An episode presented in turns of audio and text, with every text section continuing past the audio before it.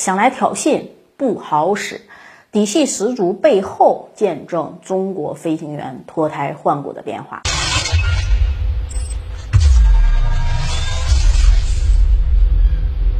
大家好，我是马岩。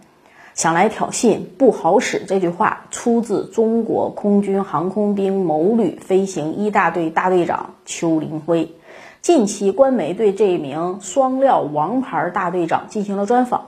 在采访中，邱林辉回忆起此前执行警戒巡逻任务，通过连续机动驱离外军飞机的时候，他坚定地表示，不能让他想来挑衅就挑衅，这在中国飞行员面前不好使。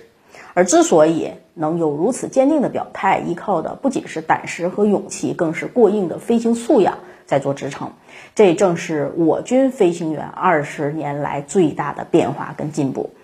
对于我军飞行员的飞行水平，在很长一段时间内一直存在质疑的声音，认为我们存在训练不足、训练条件不够、战术理念不够先进等一系列问题。加上此前我军主要是以歼八甚至是歼七这类的老式战斗机为主，因此美国等西方国家都一致认为中国飞行员战斗力低。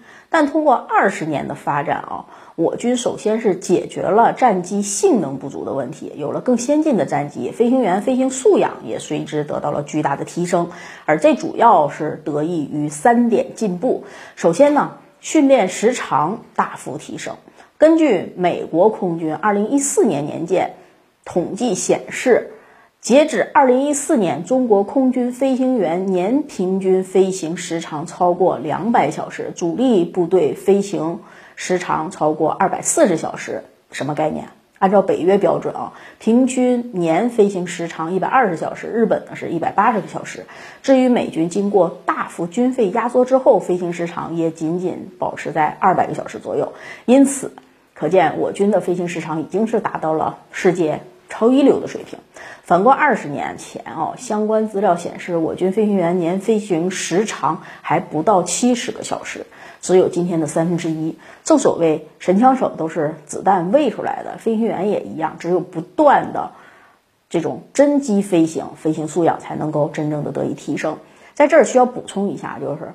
之所以能够如此大的提升，一方面是有赖于国家强有力的资金支持，另一方面也是我们教练机的成熟跟自给自足。只有基础得到了保障，才会有质的飞跃。